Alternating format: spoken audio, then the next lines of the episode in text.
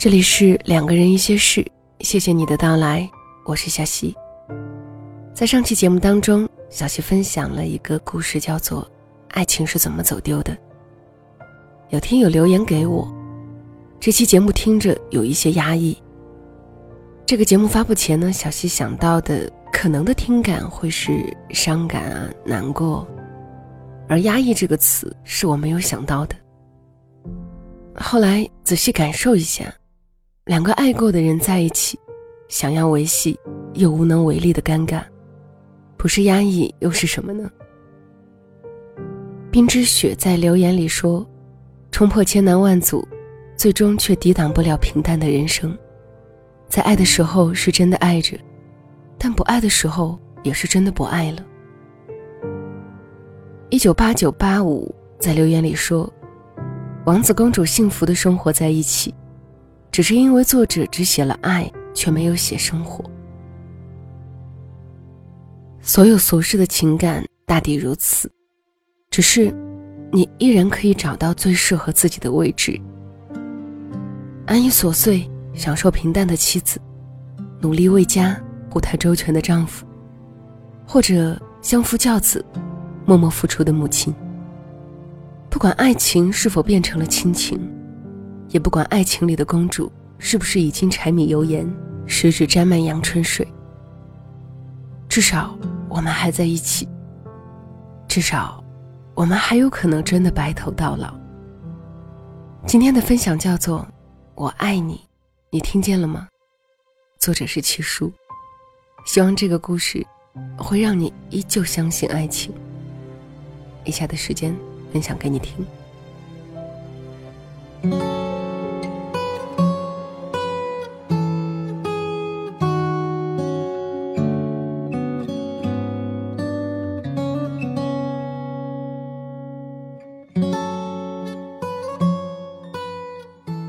特别害怕一种病——阿尔茨海默症。从字面意义上看，海默，那是海的安静沉默。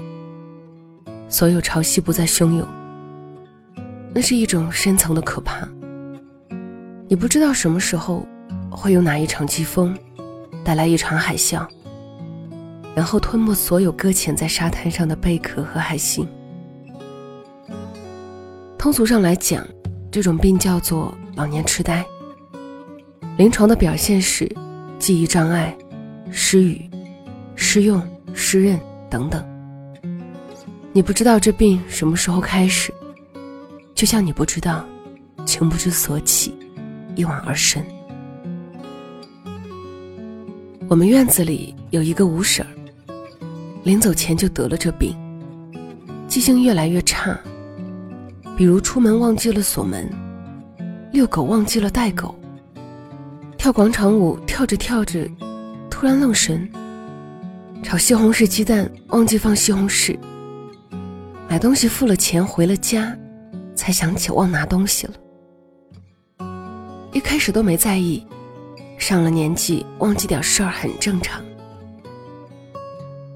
有一回，吴婶吵着要吃炸糯米球，家附近的店早关门了。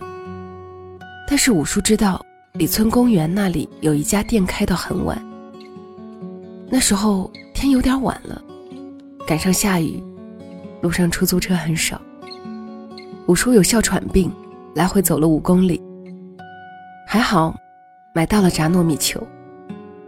买回来以后，五婶又说不想吃了。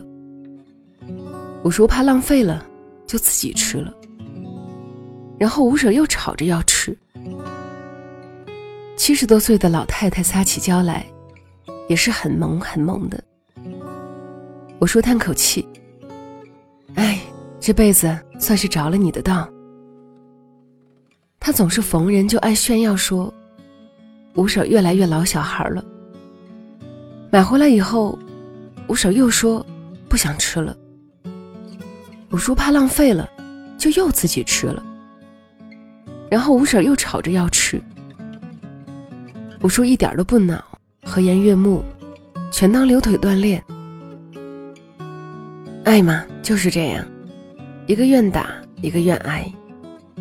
他们时常坐在楼下的排椅上，牵着手晒太阳。那种淡然才叫平平淡淡，都是苦过来的，过命的交情。那时候信一个人就是大风大浪，从南到北颠沛流离。五叔买回来炸糯米球以后，五婶又说不想吃了。五叔怕浪费了，就又自己吃了。有天一大早，五婶起来要吃炸糯米球，说话有些含含糊糊了。五叔没在意，就去买。下了楼，突然想起一些事儿，又折回家，看着五婶弄个老花镜，在一个本子上写着什么。五叔说：“买了，你再不吃，就不给你买了。”五婶哇的一下子就哭了。五叔吓了一跳，忙去哄：“买买买，我现在就去买。”五婶含含糊糊的说：“我好像快把你忘完了。”五叔拿过五婶手上的本子，上面歪歪扭扭的写着一个名字：马家平。后面是画的正字。五叔姓马，拿手的是羊肉汤，撒点香菜、胡椒面儿，配凉火烧，简直赞。五叔问：“这些正是什么意思？怎么还有一个没写完的？”五婶摇摇头。五叔想起前段时间，五婶走错了楼，用筷子夹不住菜，偶尔还自言自语。一开始总以为是无意的，直到吴婶含含糊糊的说话，五叔才怕了。领吴婶去医院检查，这一检查，五叔彻底绝望了，是阿尔茨海默病，至少两年了。从医院出来，五叔就像没事儿一样。五婶问：“怎么了？”五叔说：“没事儿。”医生说你食欲不太好，你要多锻炼，好好吃饭。你要不要吃那个炸糯米球？五婶说吃。然后五叔就牵着五婶的手去买。站在炸糯米球的小车前面，吴婶从他的小口袋里掏出来一个小本子，很开心的在马家坪后面的正字上又画了一笔。五叔问：“你要不要去坐那个摇摇车？”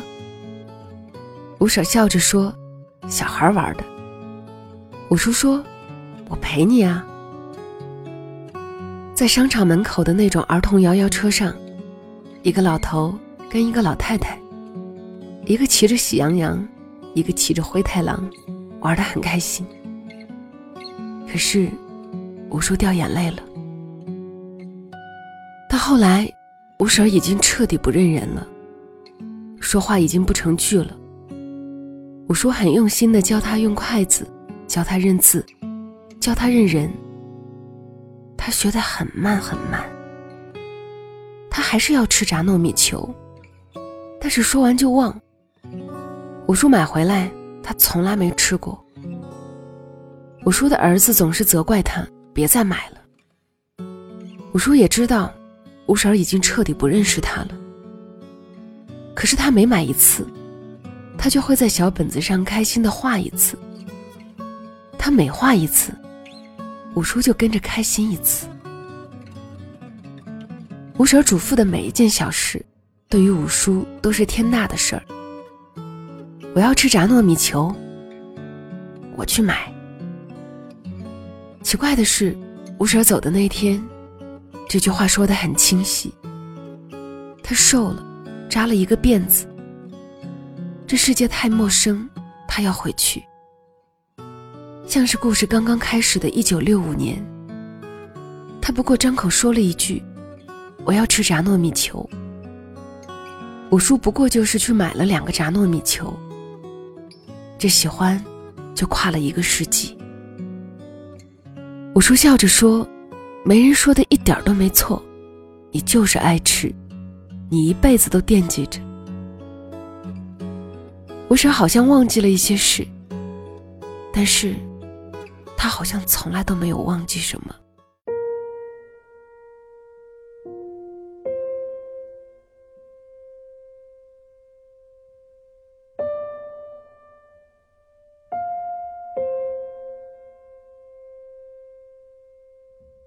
遗忘、陌生、死亡，都不可以打败爱情。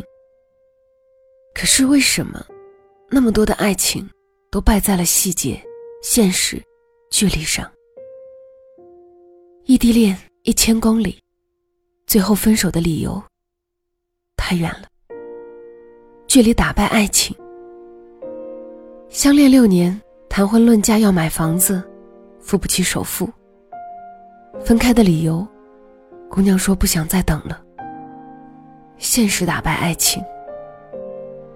最萌身高差分开的理由，踮着脚吻你太累了。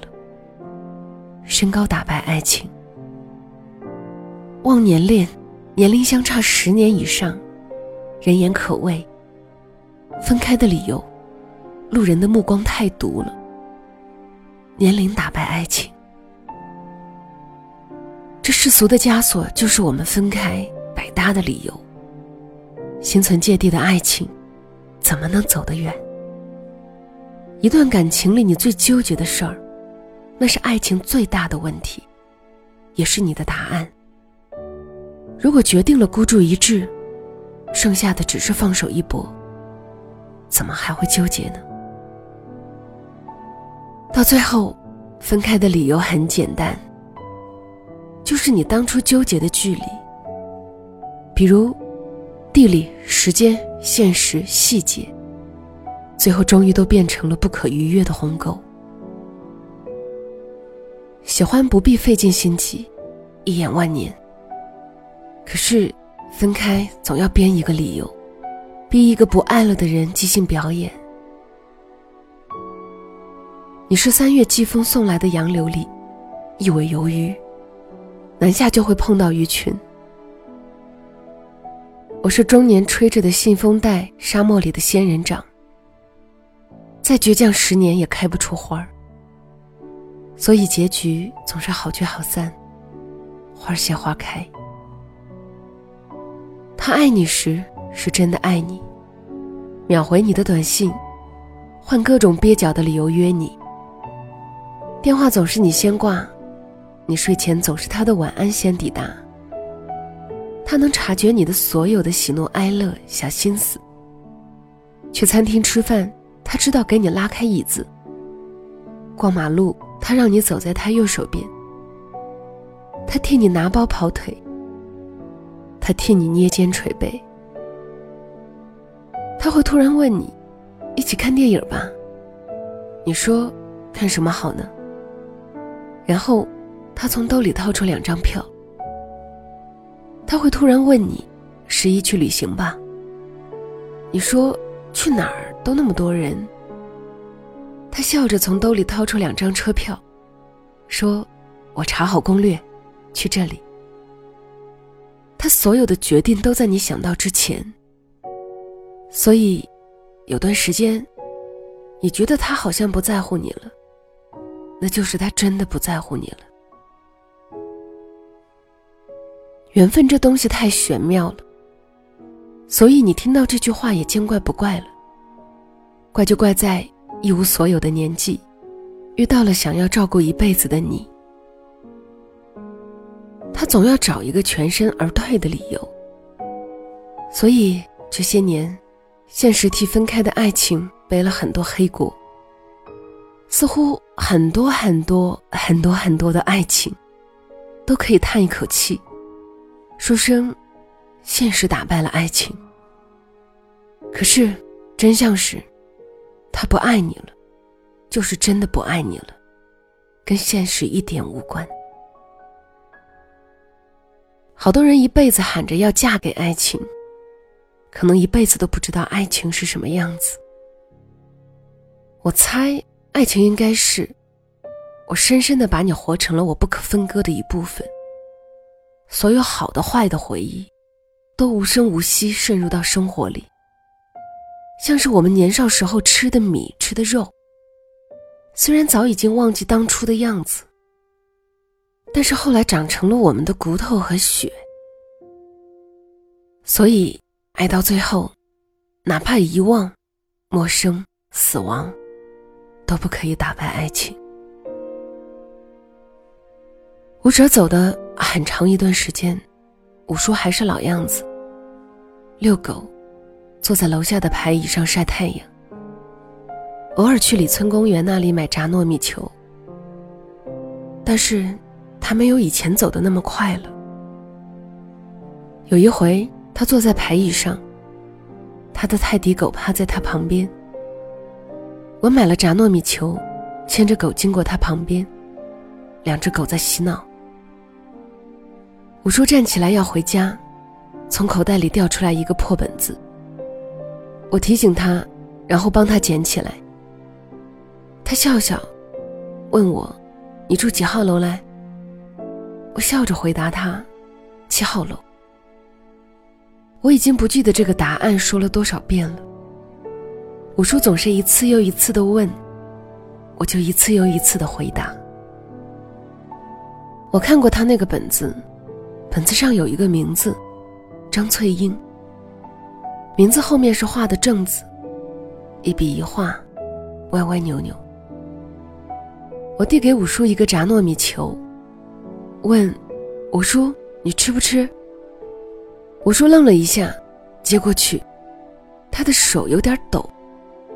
然后他很开心的在小本子上又画了一笔。这老小孩真可爱，看样子。一定是在恋爱，爱情不会被打败，被打败的多数都是爱的不够深而已。所以总要找一个理由，比如异地，比如现实，等等吧。我们活在了一个上了床就分手的年代，但是请你也相信，我们也活在一个牵了手就结婚过一辈子的年代。晚安。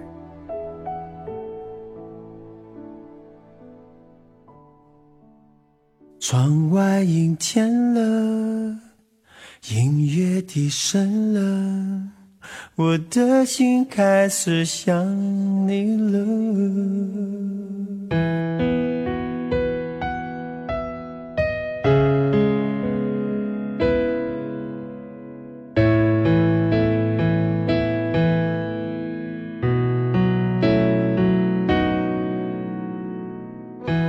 如果一个人是一个开始，两个人是不是结局？如果一段情是一个故事，那么两颗心会不会延续？有没有人让你甘心低到尘埃里？有没有人专注的陪着你，从一生走到一世？每周日晚，两个人一些事。为你讲述那些年我们的故事。